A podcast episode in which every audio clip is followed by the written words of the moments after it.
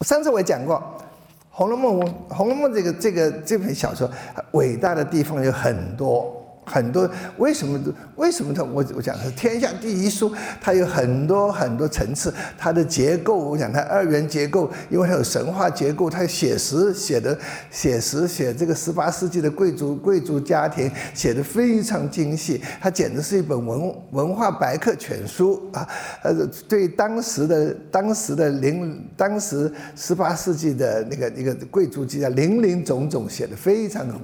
啊。很多他的语言，他的什么很多很多很多优点，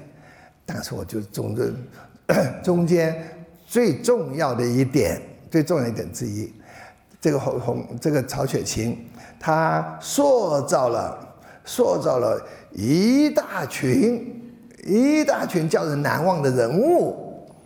这个才是真，这个才是这个核心啊！如果如果说你故事再美，啊，你这个这个意义在深，可是如果你做塑造的人物没有一个让人家永远记得的人物的话，让人非常的那那你这个还是这个作品还是失败。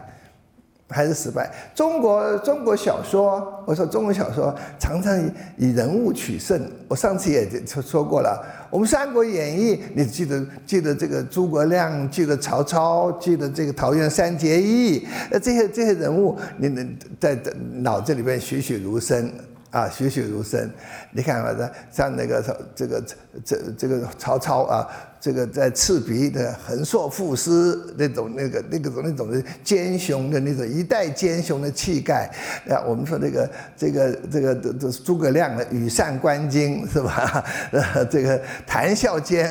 这强弩灰飞烟灭，这这种这种的这个这种的气，这种气这种气气概啊，这个还有白帝城托孤那种忠义，呃。我们都我们都记得这些人物，都记得这些人物。那不要说那那《水浒传》一百零八条好汉，我们都都记得宋江跟李逵，还有武松是吧？呃呃的这这些这这些花和尚鲁智深，都都不会忘不会忘记他们。西西方的作文学作品也是如此。莎士比亚伟大，伟大在哪里？他创造了一些叫我们难忘的人物嘛。是吧？你看他这个，这他的四大悲剧，呃，四大悲剧《罗密欧与朱丽叶》，那变成一个那种那个爱情爱情故事，典型又典型的经典的这个《罗密欧与朱丽叶》的时候，那那两个人，然后呢，这个哈姆雷特，我们说哈姆雷特那个 Hamlet 那个王子是吧？啊，我们说这个这个呃，Macbeth 马克佩斯，哈，呃，你看那个那个那个。Lady Macbeth 是吧？那个的呃，还有 King Lear，这这些都是都都是都是叫人难忘的，叫人难忘的啊。那狄更斯之所以伟大，那狄更斯因为他穿他也是那么多小说，穿了一大串的人物，很多叫人难忘的。《红楼梦》就是，《红楼梦》就是，《红楼梦》你看有多少人物，都很多多少人物，那十二金钗已经不得了了，是写十二。写十二个女孩子，写的每个人有个性，每个人面目是分明的，棱棱角分分明，这也就难得不得了。何况有一大批，还有一大批那些丫鬟、那些小伶人、那些婆婆妈妈，还有那些那各个的那那些男性的人物，那贾宝玉这个这个这个呃这个这个人物，这大家也不会忘记啊。他怎么我们今天研究为什么写的这么好？啊，用什么方法？为什么他人物塑造？他他我我我跟他说，我说他他这个他这个人物啊，他有本什么本事？他傻豆成兵，好像他那些人物再小的人物，好像吐一口气就活了。他的那个人物，他什么呢？这他的那个当然，我想最重要的一其中一点之一就是就是他那个对话特别好，那个那个人物一张口。一听，我想这个曹曹曹雪芹他那个耳耳朵灵的不得了，呃，每个人讲话的那个特性，他说，你你看看《红楼梦》的，你分开分开看，那么多人讲话，那么讲话，你把那个名字盖掉，你把它看那个，你看那个这讲话的话，你怎么知道这是谁讲的？这是谁讲的？因为他每个人讲的都有，哦个这个都有很很这个突出的个性。那两个拿拿两个老太太来比吧，贾母跟刘姥姥，他们两人在一起的时候，贾贾母讲话，刘姥姥讲话，你看两个对比，两个对比啊啊，那个很很鲜明的，很鲜明的。嗯，他的他的确，他的确，他的人物塑造有很多种，很多种，还有各种的技巧，各种的。今天我上次讲了三个男，他们的三个主角讲完了，要两个，要要差不多六个钟头才讲完，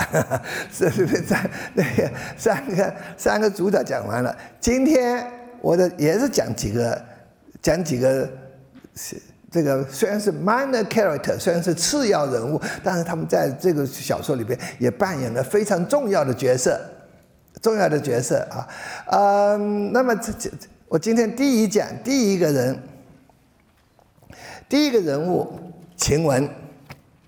这晴雯，宝玉的丫鬟啊，而且晴雯是宝玉的丫鬟，呃，她整个整个小整本小说，他的出场出场的次数并不是那么多。可是每一次出场会留让你留下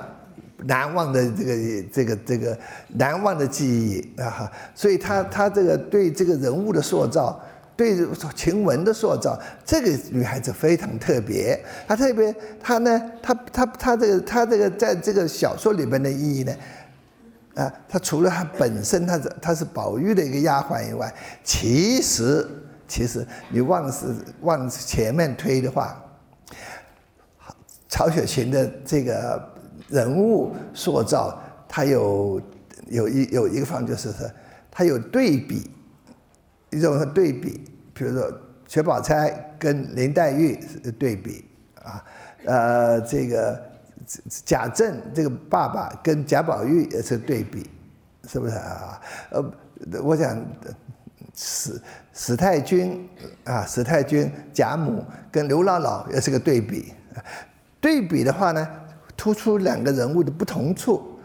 不同的地方、不同地方，那么你就会记得他们两个很不。那么这样子的话，这个这个人物的人物的分分分分别类啊，呃，就你就会很清楚、很清楚。那么有这个有对比的这种说法，还有一种呢，类比，还有相同的，相相相，它两个是相似、相同。一个大的、大、大的、大的这个，我们大的那个规，这个这个类别来讲的话啊，我我我曾经讲过，我说这个中这个《红楼梦》的小说里边，大致啊，不是不是完完完全，大致分呢，尤其是女孩子那个那个这个角色里边呢，它分感性跟理性两两大两大类两大类，那个这这感性方面。感性方面，林黛玉第一。我说她非常敏感，非常灵慧啊，非常灵感。我曾经形容她，我说她全身都是神经末梢，那她的敏感的，敏感的，敏感的不得了的，真是真是敏感。她的确是，的确是，她的她这个对人的敏感，对她自己命运的敏感，对整个整个的这个是非常敏感的一个女孩子，非常敏感的一个女孩子，她整的是感性的，是不是？呃，不是，呃，那个 Jane Austen 有一本小说叫做《Sense and Sensibility》，啊啊，这个这个这个理性与感性，那这的确是啊，它里面理性，这个我们的理性与感性，那个感性人物的问，除了除了除了这个这个林黛玉以外，这个曹雪芹啊，他他这个塑造人物啊，他不光是人物一个本身一个单一个一个单一的。他常常用好像镜子一样，比如说林黛玉站在中间，那旁边好多好多好多面镜子，每个镜子都反映她，反映她的一个一个影子，反映反映她的影子。哦，他是什么呢？就是说他其实像晴雯啊，后来的那那那个小小那个小伶人灵官啊，最后刘五儿这些这些女孩子。这些女孩子，都都都各方面各方面都会都会反映的，反映这个主角林这个在某方面说晴雯，在某方面说晴雯也是这个林黛玉的延伸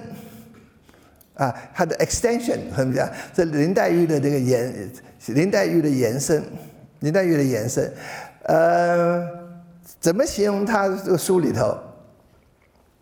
怎么形容他？王夫人有一天看的那个女，看的这个这个呃晴雯，她后来她很她很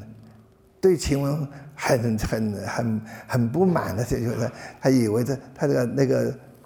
王夫人后来要要收大观园以后，把那些长得好的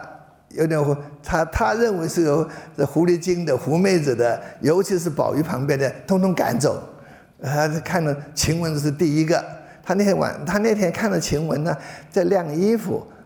晴雯脾气很坏，他就站起来骂一个小丫头，他那个还那个轻狂样子的看不惯，他讲他怎么形容他，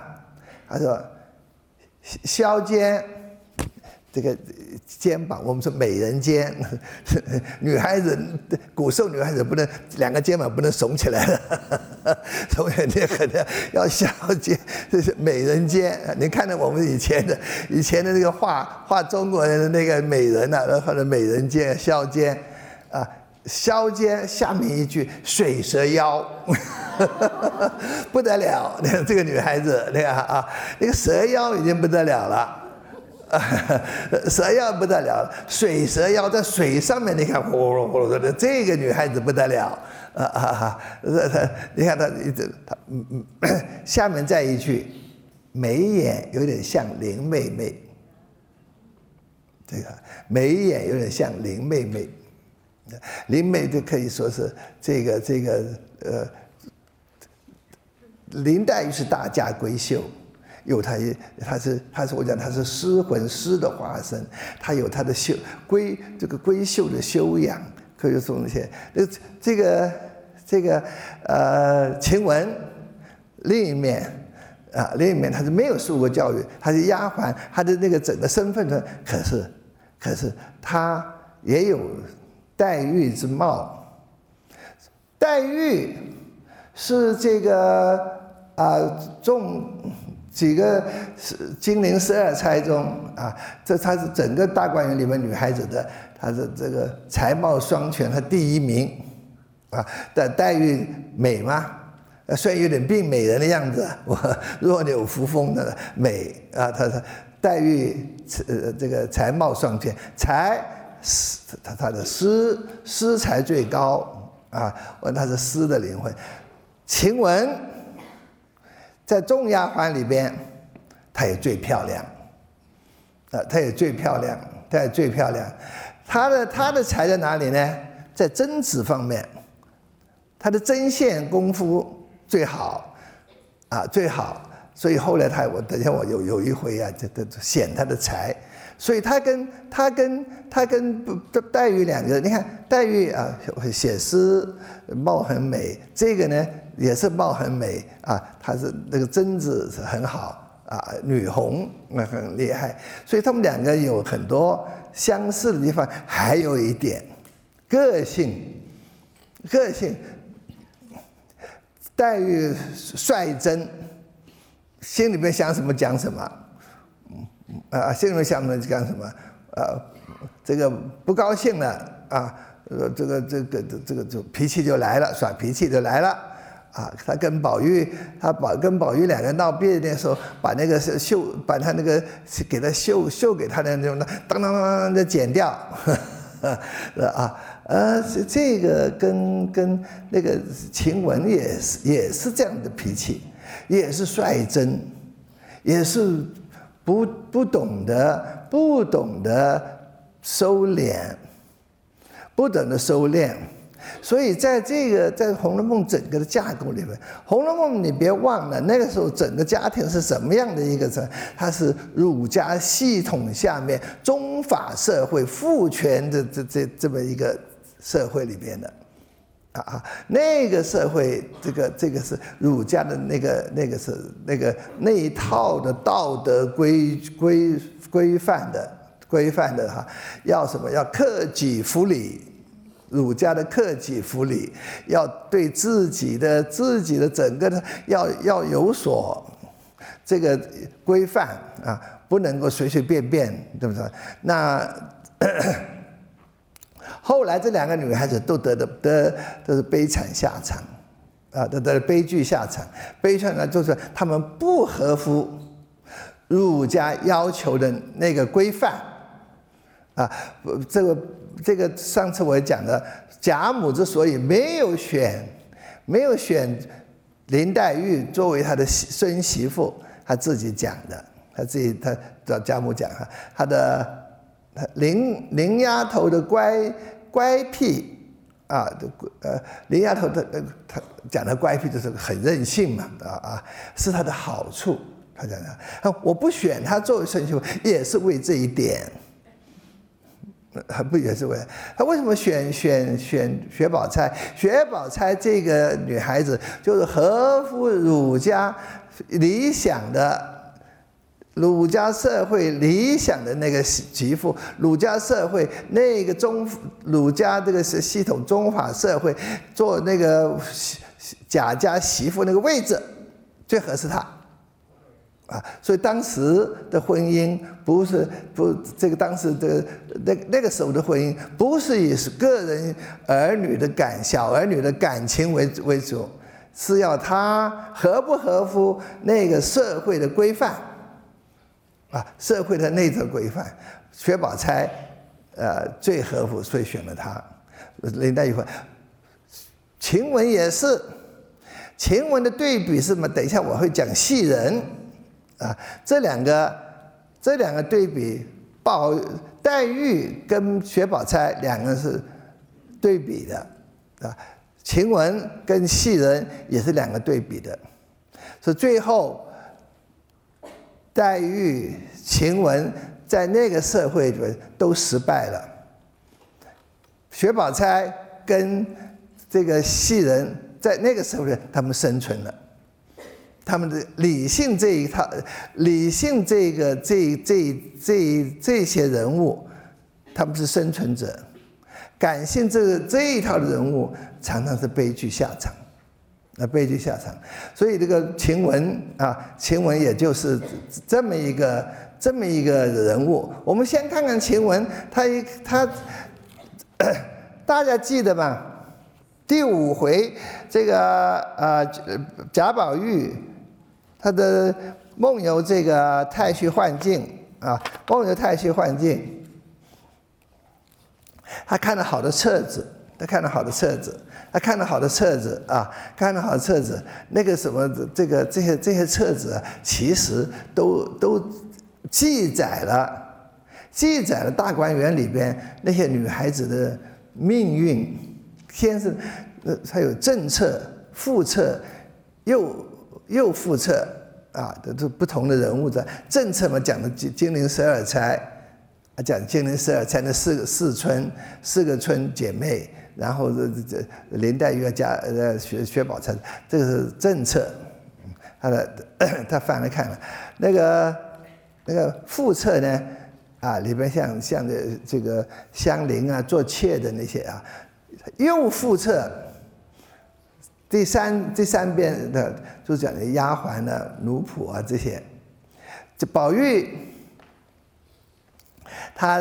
翻翻起来，他不，他那时候还不懂，他那时候还不懂这这些这些人物，他以后的命运是什么，他们还不那个时候还不懂啊啊！可是他他翻他翻的第右侧第这个呃这个这个右侧的时候啊，右副侧的时候，第一个一翻就是晴雯。可见呢，他晴雯跟他的关系，晴雯跟他的关系，在某种方面，在某种方面，就他跟黛玉的关系。呃，这个第一，他心中黛玉是他心灵之交，黛玉是宝玉之的心灵之交，是他们的缘定三生，在在神话架构里边，它这是一段轩辕，是神瑛侍者跟绛珠仙草在联合办老三生石办，老早结了一段轩辕，啊，就结了仙缘。那么他这个这个，所以他降了世上时候，他们两个这两块玉，黛玉、宝玉两块玉心心相印的。他对他是这种所谓我们现在讲的 soul mate 灵魂之交啊，灵魂心灵之交，他跟戏人不是跟这个晴雯也是在所有的丫鬟里边，当然他跟这这个他跟那个世俗上的关系最深的，他是跟戏人，呃，戏人跟他。其实是第一个发生肉体关系，也是唯一一个得的得到贾宝玉肉体的这么一个人，一个女孩子。可是心灵上，她跟她跟晴雯两个人个个性，她个性相合，两个人都不拘世俗，两个人都有这种感性的啊。她跟晴雯呢，跟鲍黛玉有一种知己之感，对晴雯她也有一种知己之感。的质感，所以他一翻，第一个第一个，他没有第一个一翻翻是戏人，他一翻翻的是一翻第一个一翻就是是晴雯，可见的暗暗中，就我想那个就写呃曹雪芹的意思就是说，其这些丫鬟里面的晴雯跟他的关系。最重最深，最后晴雯之死的时候，宝玉是最伤心。那段等一下我会讲，写的在所有在《红楼梦》所有的作家那一段写的最动人，真就是到宝玉的时候真情毕露，哈哈，真情毕露写的，我想是是这是是是那一段啊。等一下我再给大家看，看看我们这个，我就是。